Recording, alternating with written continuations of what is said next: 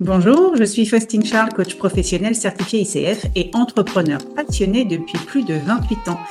Bienvenue dans ce nouvel épisode du podcast du coaching. Que vous soyez à la tête d'une entreprise, un cadre en quête d'excellence ou simplement à la recherche de votre prochaine grande aventure, ce podcast est fait pour vous. J'invite régulièrement des entrepreneurs inspirants qui ont osé sauter le pas. Ils viennent partager leur parcours, leur réussite, leurs galères, parce que oui, ça arrive à tout le monde, et surtout comment ils ont su rebondir et s'adapter pour atteindre leurs objectifs. Alors que vous soyez en train de courir, de conduire ou même de procrastiner dans votre canapé, laissez ces entrepreneurs vous accompagner et vous inspirer pour que vous puissiez vous aussi dire ⁇ Je suis l'entrepreneur de ma vie ⁇ Bonne écoute parce que tu, me disais que, tu aimais, euh, aimais beaucoup euh, le, oui, bah, le, côté artistique, la création, et que c'était là aussi que tu en étais euh, arrivé à, travailler sur, sur un, spectacle pour Avignon, et que c'est toujours un peu cette, toujours un peu tiraillé hein, finalement entre je veux faire de la création, mais je sais que c'est pas bankable et c'est pas comme ça que je vais gagner de l'argent, et puis de se dire voilà, Augmenting Magic, bah il y a quand même aussi du du monde derrière. Donc, c'est toujours trouver cette sorte d'équilibre entre ce qui, toi, te fait kiffer aussi, hein, c'est ce que j'entends. Ce qui te fait kiffer dans la vie, c'est aussi la création. Euh, et on en est arrivé à, dire que, euh, oui, TikTok et la partie euh, social media, enfin, ce que tu avais mis en, place pendant, pendant le Covid, tu essayais de, de, recruter de nouvelles personnes pour pouvoir continuer aussi, peut-être, et garder cette branche d'activité. Eh ben, dis donc, qu'est-ce que tu as suivi?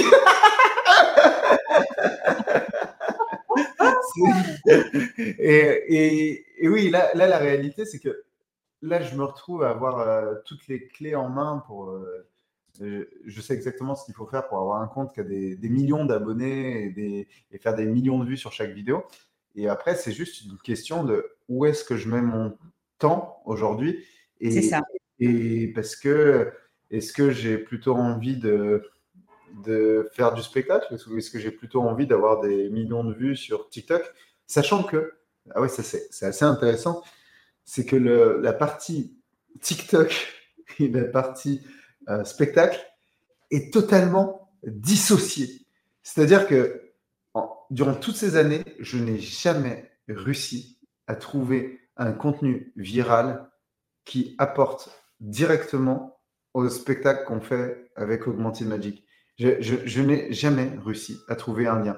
Alors, ça marche un peu, tu vois. J'ai réussi à faire quelques dizaines de milliers de vues euh, et voilà, générer des, achats de places grand public dans, les spectacles euh, en faisant des vidéos buzz. Ouais, ok. Mais j'ai jamais réussi à avoir une viralité que ce que j'ai pu avoir où, euh, par exemple, quand on a travaillé avec Disney ou avec les magasins de jouets, on, a, on pouvait analyser les courbes d'achat magasin et les courbes de lancement de vidéos et on voyait qu'il y avait un lien direct en, analyse de, tracking de, ces chiffres, mhm. que quand on lançait la série de vidéos Harry Potter, on avait une rupture de stock de, de, jouets Harry Potter dans les magasins.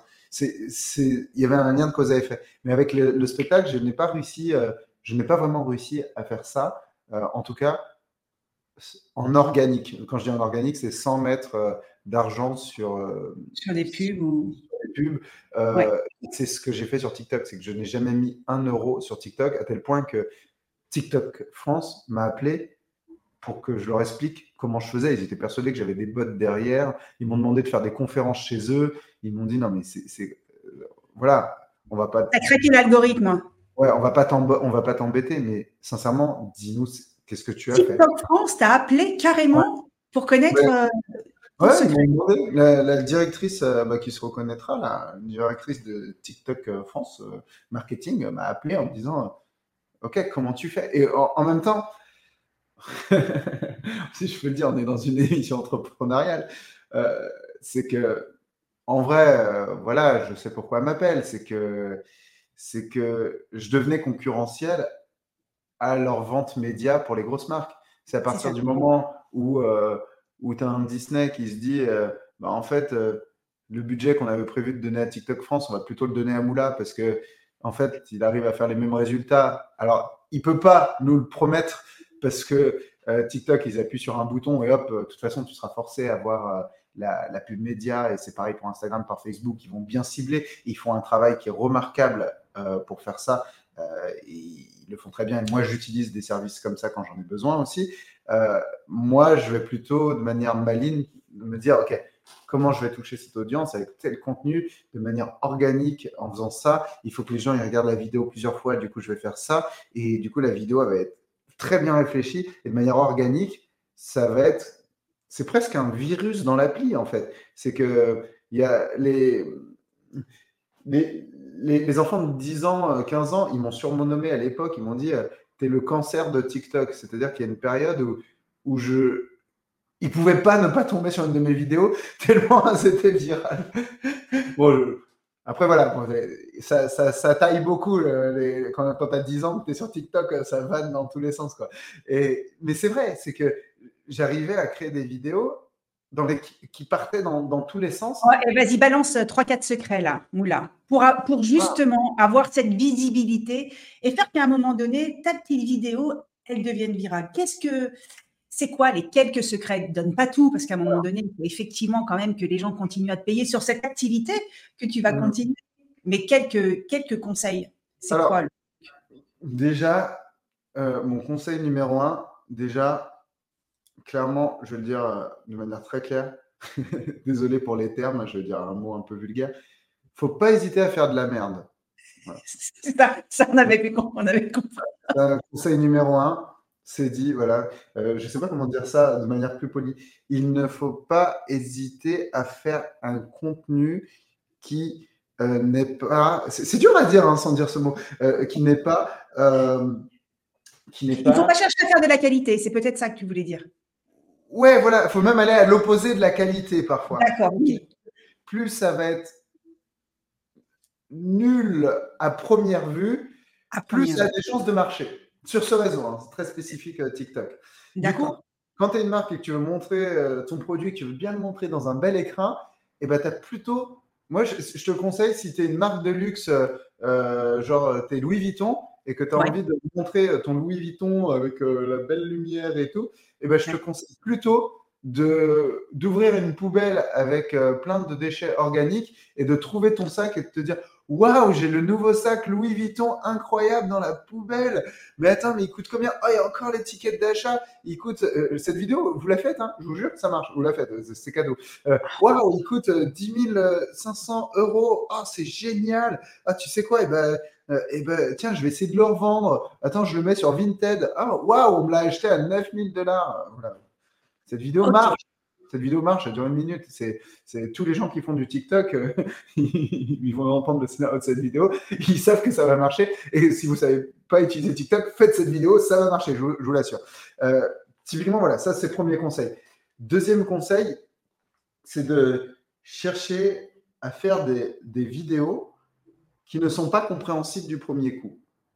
Euh, typiquement, la vidéo que je viens de te décrire, elle va marcher parce que euh, quand tu vas la regarder une première fois, tu vas dire c'est qui? C'est qui ce gars?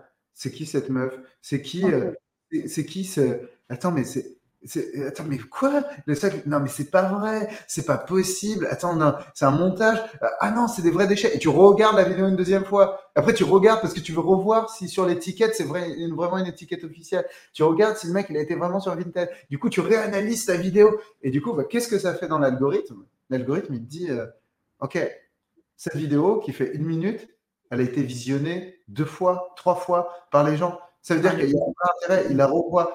Et, et, après, si en plus tu dis, tu dis un trick du genre Ah, ce sac qui me dégoûte, regarde, je, remodifie la première vidéo, euh, ce sac qui me dégoûte, vous savez quoi, je peux même pas l'emmener chez moi et le vendre, j'ai peur qu'il y ait des bactéries dessus. Je le laisse dans la rue euh, de la fédération, au 19 bis sur ce vélo, allez le chercher, ça m'a dégoûté. Alors là, en plus, tu as des gens qui vont aller sur place, qui vont prendre le métro et qui vont poster et qui vont dire il n'était pas là, qui l'a pris? Alors, et là, si en plus tu as quelqu'un qui fait un relais vidéo, un autre influenceur qui se dit Oh, j'ai récupéré le sac, je l'ai pris. Je suis en train de vous faire tout un plan de com là dans la vidéo.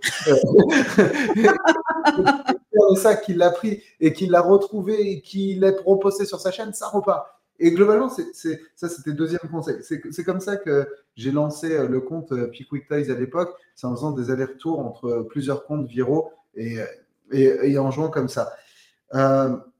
troisième conseil, l'analyse.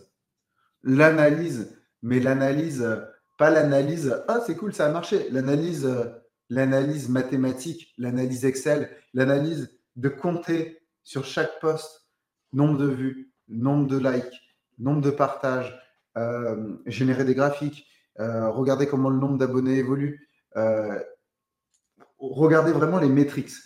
Et ça, se créer ses, propres analyseurs. Nous, on a été jusqu'à développer notre système d'analyse de vidéos TikTok, de, prendre des données et, de, et que ça génère nos graphiques pour que nous, on puisse analyser plus loin que le bouton statistique de TikTok. Et ça, ça, ça nous a permis d'aller super loin et d'avoir des véritables discussions. Et quand les, groupes marketing avec lesquels on parlait, euh, on avait totalement explosé leur KPI, euh, ils nous disaient, mais là, tu as explosé les KPI, mais, les vidéos que tu fais ne sont pas en accord avec la marque. Il faut savoir, est-ce que vous voulez avoir des centaines de milliers d'abonnés ou est-ce que vous voulez montrer ce produit mais que ça ne fasse pas de vue? Et là, c'est En fait, si je comprends bien, c'est ça, c'est tu sors aussi un peu la marque de son contexte. Bah oui. Le côté, effectivement, voilà, Vuitton, poubelle, c'est ça. C'est cette, euh, cette, la polarité qui va aussi fonctionner sur TikTok parce que tu crées aussi la surprise l'étonnement et que les gens se disent c'est qui ce mec? Comment cette marque elle peut être mise euh, finalement si mal en avant? Et c'est ça qui fonctionne. Bah, tu vas accueillir les gens, tu vas accueillir les gens là où effectivement euh, ils s'y attendent pas quoi. C'est ça, c'est exactement ça. Et là, je parle très spécifiquement de TikTok. Hein. Sur Instagram, rien à voir. Et moi, tu vois, j'ai Instagram, j'aime moins parce que euh, il y a. Bah, de la qualité, peut-être un peu plus. Moula, et là, tu es très emmerdé. Hein. Bah, justement, si tu vois mon compte, mon compte Instagram, il n'a rien à voir avec mon compte TikTok. C'est vrai, c'est vrai. Il est très, vachement plus lissé. Belle photo, belle vidéo, beaucoup moins de likes, beaucoup moins d'engagement, mais c'est un portfolio. C'est typiquement euh, mon client, il, il, va voir, il se dit tiens, on va voir son Insta, il fait ah oui, franchement, la, grosse convention cybersécurité où on a les 500 CEO du monde euh, qu'on ramène en jet privé et on doit faire un show d'opening, c'est le bon mec. Tu vois, c'est plus ça mon Insta. Mon TikTok, s'ils vont dessus, ils vont pas se dire c'est le bon mec. Là, tu, m'amènes justement à la transition pour, pour la prochaine question parce que oui, ton, ton, euh, euh, ton Insta est vrai, c'est vrai, est très très joli et, et, tu mets aussi en avant pas mal l'IA, hein, j'ai vu hein, dans tes, euh, les dernières vidéos que tu as. Et toi, c'est vrai que l'intelligence artificielle, dans ton, dans ton métier, mmh. tu l'utilises euh, plein de fins différentes. Est-ce que tu peux nous en parler un peu? Parce que c'est vrai qu'on est un petit peu euh, dans cette période intelligence artificielle. Où on est là, est-ce qu'il faut y aller, est-ce qu'il ne faut pas y aller, est-ce qu'il faut en avoir peur? Est-ce que de toute façon, on est obligé de l'intégrer? Parce que si on n'intègre pas, on passe à côté de quelque chose et peut-être aussi d'une carrière entrepreneuriale Toi, c'est quoi ta mmh. position Alors, là, tu, touches à un sujet très sensible euh, dont je suis très content de parler. Alors, déjà, je te raconte ma, première rencontre avec l'IA. C'était euh, quand j'étais en école d'ingénieur, j'ai développé des IA. Du coup, euh, je devais créer des systèmes de réseau de neurones. ça faisait partie de mon cursus. À ce moment-là, je me suis dit, c'est un truc de malade, mais aujourd'hui, ça ne marche pas du coup, ça, fait des trucs simples. Ça reconnaît un objet. Voilà. Bon, bref. C'est pas, c'est pas forcément un truc de fou. Mais j'avais gardé ça dans un coin de ma tête, comme, euh, comme la VR, comme, euh, comme le, le tap tactile, les choses comme ça. Je me suis c'est une techno intéressante. Euh, les hologrammes, voilà. C'est une techno intéressante à garder dans le collimateur. Et là, on avait fait Global AI Summit, du coup, le méga congrès mondial de l'IA où j'avais monté quatre shows en Arabie Saoudite et il y avait tout le monde. Il y avait les gens de ChatGPT, de Microsoft, tout le monde était là et c'est le moment où tout s'est lancé. Et c'est après ce congrès qu'il y a eu l'explosion générale de l'IA mondiale. Quoi. Euh, du coup, j'étais là-bas et quand j'étais là-bas et j'ai travaillé pendant, parce qu'en plus on a commencé à travailler sur ce projet pendant le Covid. Du coup, je commençais à me documenter à fond sur l'IA et euh, durant cette période-là, parce que je devais faire les shows qui représentent l'IA. Et là, j'ai commencé à découvrir dans quoi on était euh, le, monde dans lequel on était en train d'aller euh, pendant ces deux années de préparation. Et je me suis dit, si ces outils euh, sur lesquels je suis en train de préparer le spectacle sortent vraiment pour le grand public, et là je parlais de, je parle de ChatGPT, DALI 3, toutes ces choses-là, je me suis dit, si ça, ça devient vraiment accessible au grand public, ça va être une révolution. Et alors là, j'ai commencé au moment où c'est sorti, bah, je, globalement, aujourd'hui, j'ai des, comptes partout. J'ai des comptes chez Microsoft, sur leurs outils Copilot. J'ai ChatGPT4 en séparé de Microsoft, alors que j'ai déjà chez Microsoft, pour comparer les deux algos. J'ai du DALI 3, du Leonardo, du DaVinci. Enfin, j'utilise dans, dans plein, plein de choses. Et en fait, ce que je me rends compte, c'est que je peux décupler euh, mon cerveau. C'est des trucs qui me prenaient des jours, euh, des choses où j'embauchais des gens à plein temps pour les faire. Je peux les faire en 20 secondes. C'est hmm. genre inimaginable. C'est, tu vois, typiquement, un, un exemple de euh, traduire dans un anglais juridique un document de 20 pages, ça me prenait d'avoir un avocat, euh, quelqu'un de l'admin de mon équipe, euh, moi qui m'y remettais, regarder chaque clause euh, pour arriver à un premier jet où là, je repassais derrière et je me disais, ah ouais, ça non, ça oui, ça non, ça, ça on enlève, ça on optimise.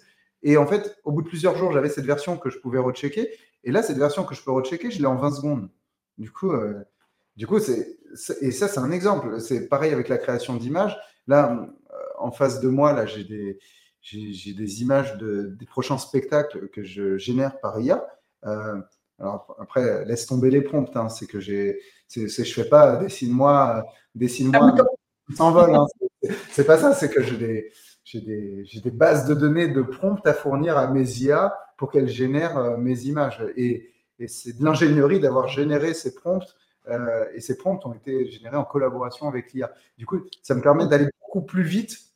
Et plus loin dans ce processus aussi de création graphique, même si euh, je suis convaincu d'une chose, c'est que aujourd'hui, et c'est d'ailleurs très judicieux de Microsoft d'avoir appelé Copilot son IA, c'est que l'IA, faut la copiloter. Faut, hmm. C'est quelque chose d'autonome. Euh, et si l'humain est assez intelligent, et je pense que l'humain est assez intelligent pour se dire qu'on construit des véhicules qu'on conduit, on construit des outils à notre service, euh, tu vois, ça serait hyper embêtant d'avoir construit un marteau et que le marteau, du jour au lendemain, il se décide de taper sur la tête parce que le marteau, il, dit non, moi, je veux faire mon action de marteau tout seul, j'ai pas besoin de toi pour euh, me dire où je dois taper. Ça serait embêtant. Euh, je pense que l'IA, c'est un peu pareil. tu vois, c'est, je pense qu'on est assez intelligent et vraiment, je l'espère. pour se dire, OK, on est en train de construire ça, mais ça va être un outil qu'on va driver. malheureusement, effectivement, c'est la grosse crainte c'est qui conduit cette IA. Euh, si c'est des gens bien intentionnés, c'est génial. Si c'est des gens mal intentionnés, euh, c'est pas si génial que ça. Là, j'étais à, Cannes au, salon de l'AI il, il, y a quelques jours. Euh, on, a, on, a, commencé un peu à parler avec pas mal de gens et lors d'une table ronde, je me suis retrouvé avec des, des gens qui étaient dans l'armée. Et là, je leur disais, mais en fait, Ouais, c'est pas, c'est vrai que c'est pas rigolo parce que moi, moi j'utilise l'AI pour faire du rêve, du spectacle et, aller plus loin dans l'émotion. Et eux, concrètement, ils doivent utiliser l'AI pour euh, se défendre contre des armes de guerre massives euh, en AI. Euh, et eux, ils doivent faire les armes qui, montrent que bah, eux aussi, ils ont des choses aussi performantes. Sauf que là, bah là, éthiquement, on est sur un, effectivement, on est sur un scénario un peu à la Terminator. quoi. C'est qu'il y, y a, un peu un truc où tu te dis, OK, euh, là, ça devient flippant. Là, ça devient mhm. flippant quand, tu apprends que euh, des... globalement, aujourd'hui, qu'est-ce qui se passe Je n'avais pas forcément prévu de parler de ça, mais qu'en Ukraine et en Russie, euh, il y a des drones AI qui combattent d'autres drones AI et que la guerre se passe entre des drones et des drones qui s'attaquent les uns les autres et que c'est un combat d'intelligence artificielle développé par deux nations. Et, là, tu te dis, ah ouais, ça, c'est assez flippant. Alors là où ils m'ont rassuré, c'est qu'ils m'ont dit que les drones étaient potentiellement faits pour attaquer les autres drones, euh, mais on n'est pas à l'abri que des gens mal intentionnés fassent n'importe quoi avec, euh, ces choses-là.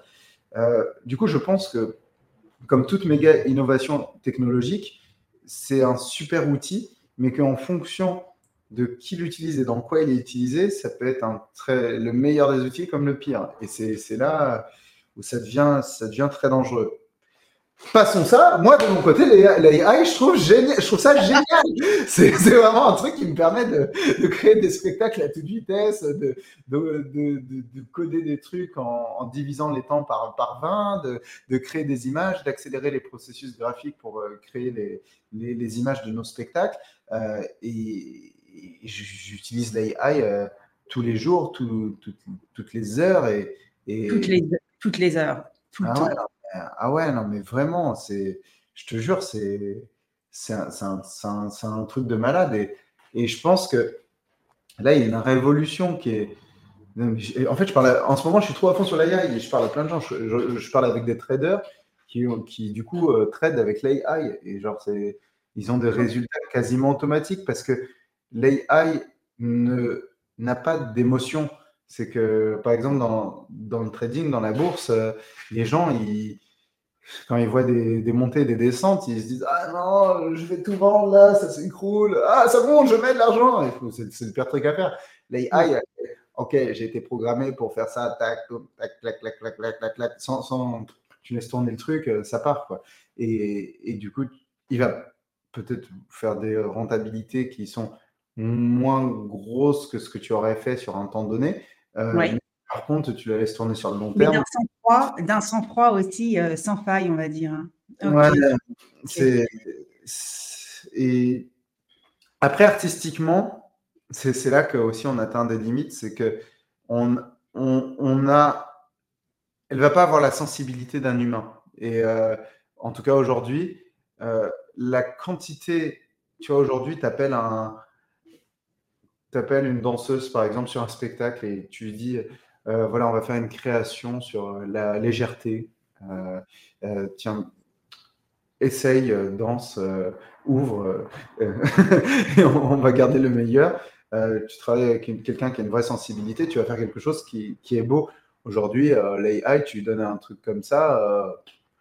c'est peut-être effectivement plus froid. Ouais, Il n'y a pas cette émotion encore hein, qui arrive à sortir peut-être de ou plus difficilement, plus difficilement. Ok, ok. Bien guidé, bien guidé. En tout cas, c'est très bon pour tout ce qui est mathématique, de, de trouver de la cohérence dans l'écriture, de, de, faire des calculs. Euh, dans la structure, hein, tu dirais plus effectivement dans la structure, soit ça t'apporte, euh, ça t'apporte euh, énormément. C'est quoi pour toi les prochains, les prochains grands objectifs, tes prochains plus grands objectifs pour toi et, ta, et ton entreprise C'est quoi Moula? Alors, il y, en a plusieurs. Alors déjà, euh, déjà il, y a, un gros spectacle euh, qu'on est en train de monter là pour, euh, pour l'année prochaine, justement dans lequel il y aura de l'AI, beaucoup. Je pense qu'on l'a bien compris. mais, vraiment les, les, bons côtés. Et, et, j'ai vraiment envie que ce spectacle qui va être très gros, on arrive à le faire tourner partout et que ça soit pas quelque chose qui soit limité, ce qui arrive toujours, euh, où on tourne beaucoup dans, dans, les Émirats parce qu'il y a des moyens techniques pour faire les choses. Mais là, j'aimerais bien qu'on arrive enfin à emmener ce spectacle euh, dans, dans, dans, tous les théâtres, que ce soit en France, que ce soit dans des pays aussi où il n'y a pas forcément euh, d'accès à la culture, que ça ne tourne pas que dans des gros événements ou des, dans des endroits où il y a des gros dispositifs, mais qu'on arrive à trouver comment entrepreneurialement on arrive à avoir les bons acteurs euh, qui, qui, se lient à ce projet pour réussir à emmener quelque chose de beau, de grandiose et, et plein d'émotions euh, dans, dans, des endroits où voilà il n'y a pas forcément ça. Et, et, je parle aussi de la France.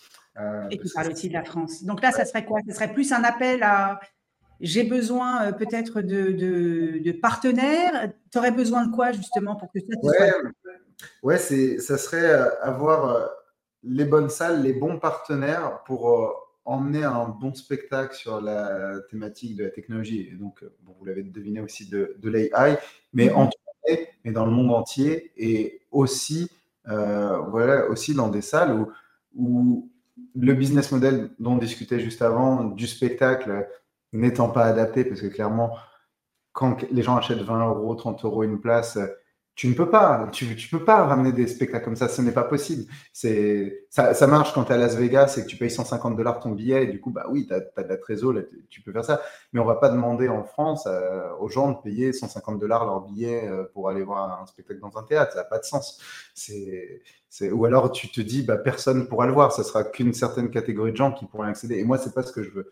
Euh, et, et, je veux que ça, on puisse l'emmener aussi.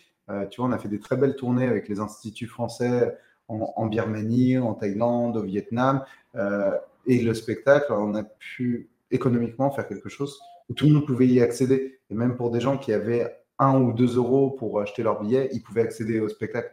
Du coup, j'ai vraiment envie de monter ce gros projet et que ça puisse tourner vraiment à l'international. Donc, que ce soit financé aussi, euh, donc en partenariat peut-être avec euh, qui, qui, justement en Birmanie Il y, a qui derrière? C'est pour que ce soit viable?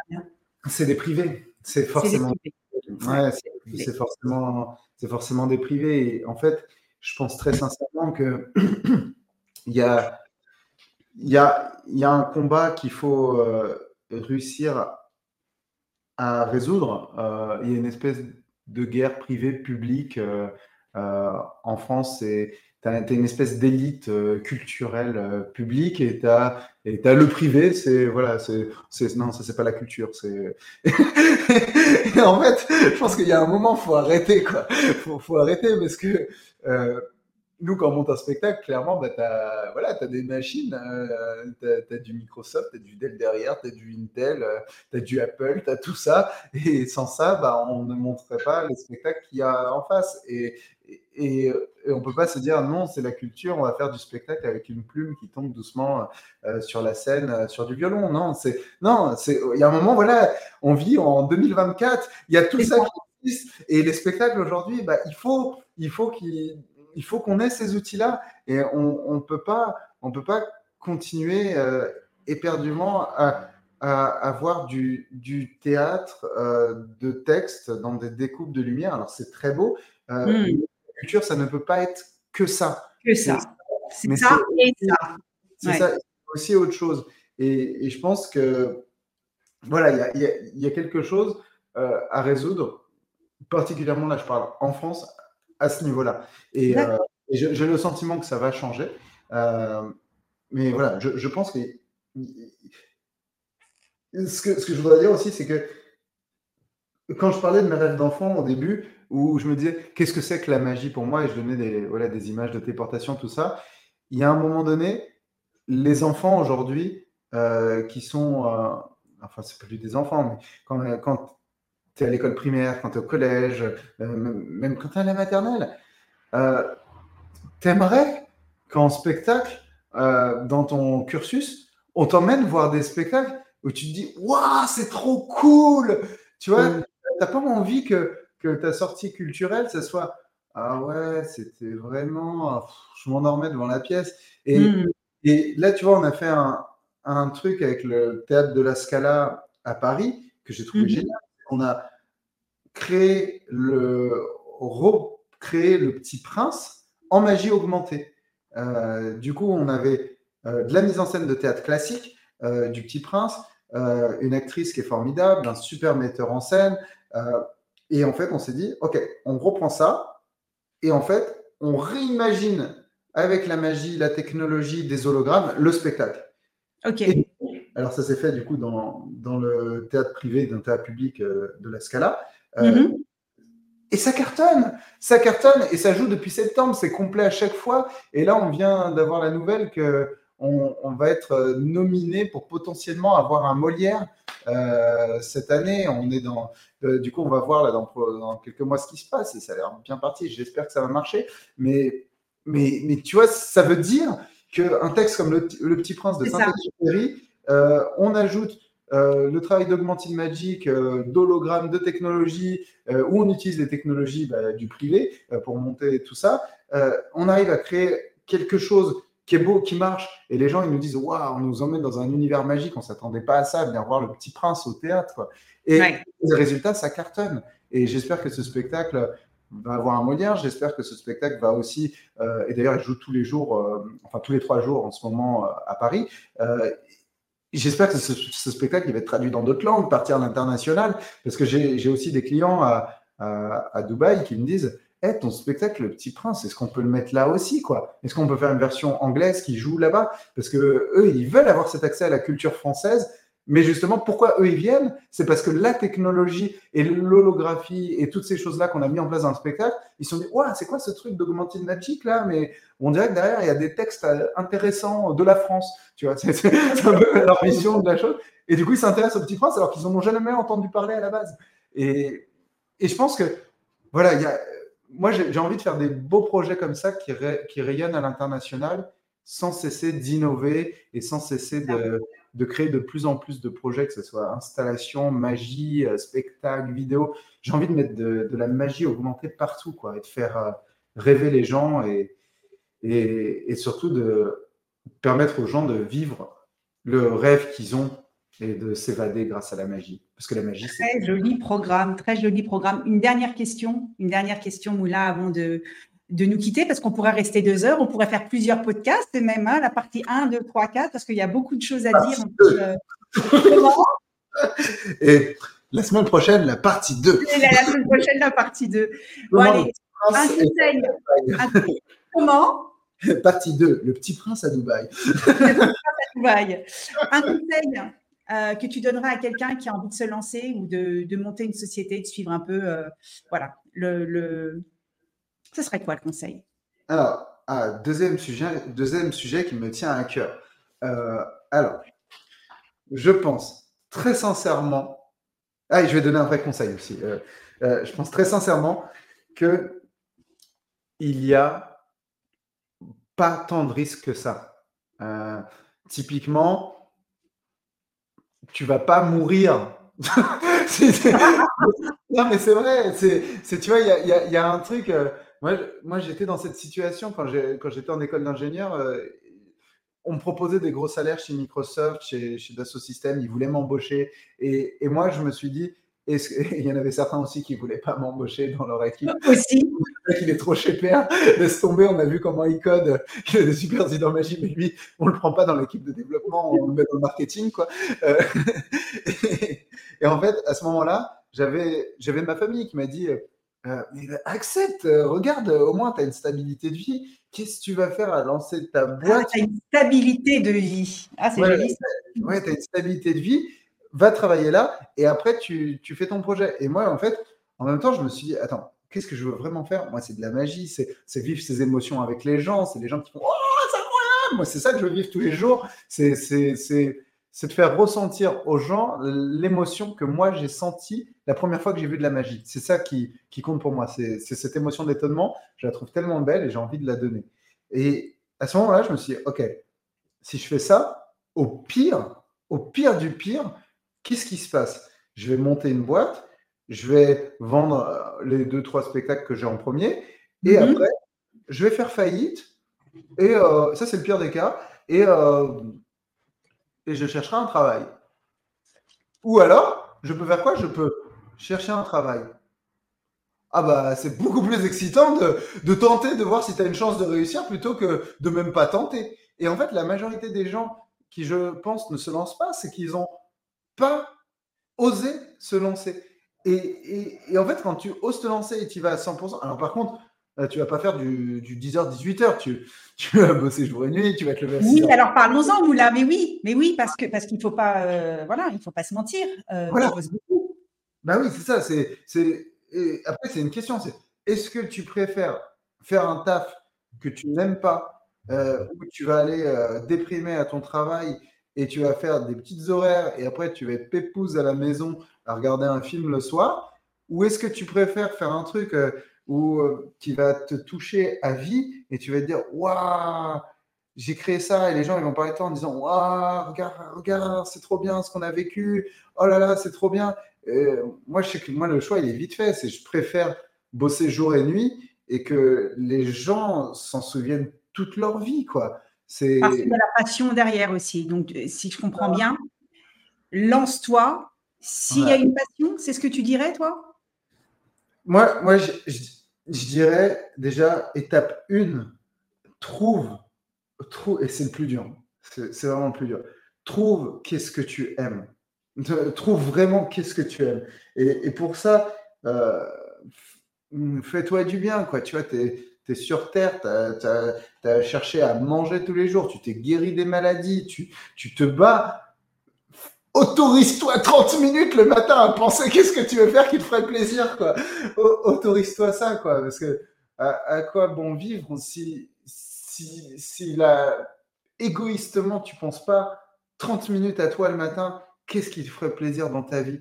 Et, moi, je sais que c'est un truc que je continue toujours à faire le matin, c'est de me dire, OK, qu'est-ce, que j'ai envie de faire et, les clients, des fois, qui me proposent des choses euh, où je sens que j'ai pas envie de le faire, ouais. Bah, je dis non parce que je sais que ça va être tellement dur et ça va être émotionnellement tellement horrible. Alors oui, des fois, tu, vas refuser de l'argent, tu vas refuser... mais, mais en fait, c'est, que ça va tellement prendre le moral que du coup, je me dis non, je, préfère ne pas être en contact avec ces gens-là. C'est, je, je, préfère faire ça, euh, même si ça va être un peu plus dur financièrement, je préfère faire ça. Du coup, tu as ce luxe aussi aujourd'hui euh, de, de choisir, même si on peut toujours choisir, mais en tout cas, tu t'es accordé, tu t'es autorisé aussi ce luxe de dire mmh. voilà, moi, il y a certains clients avec, ou certains projets sur lesquels j'ai pas envie de travailler parce que je sais que le plan de l'énergie ou du mental, ça va pas fonctionner parce que tu arrives aussi à t'écouter et à savoir euh, ce qui te convient. C'est ça.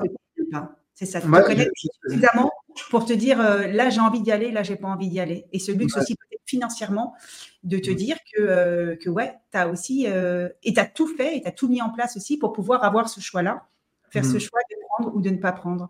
Bravo, Moulin. Et eh bien, écoute, hein, un, un, grand merci pour, un grand merci pour ces conseils, en tout cas, qui viennent clôturer ce, ce podcast euh, extrêmement intéressant où on a parlé euh, d'intelligence artificielle, de euh, nouvelles technologies, de création, de d'art, hein, parce que n'oublions pas quand même que tu as été que tu es quand même chevalier des arts et des lettres. C'est quand même pas rien en 2023.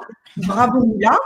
Et c'était très très chouette, très intéressant d'avoir cet échange avec toi. Je suis sûre que pour les entrepreneurs. Euh, qui se lancent, qui vont se lancer, qui sont déjà lancés.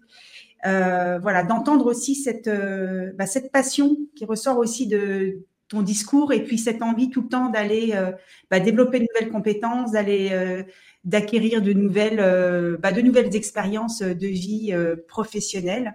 Je trouve que c'est quand même vachement inspirant. Merci, merci Moula pour la participation à ce podcast. Eh ben, avec euh, grand plaisir. Quoi. Et du coup, euh, voilà, si vous voulez en discuter plus dans une partie 2, euh, je suis là.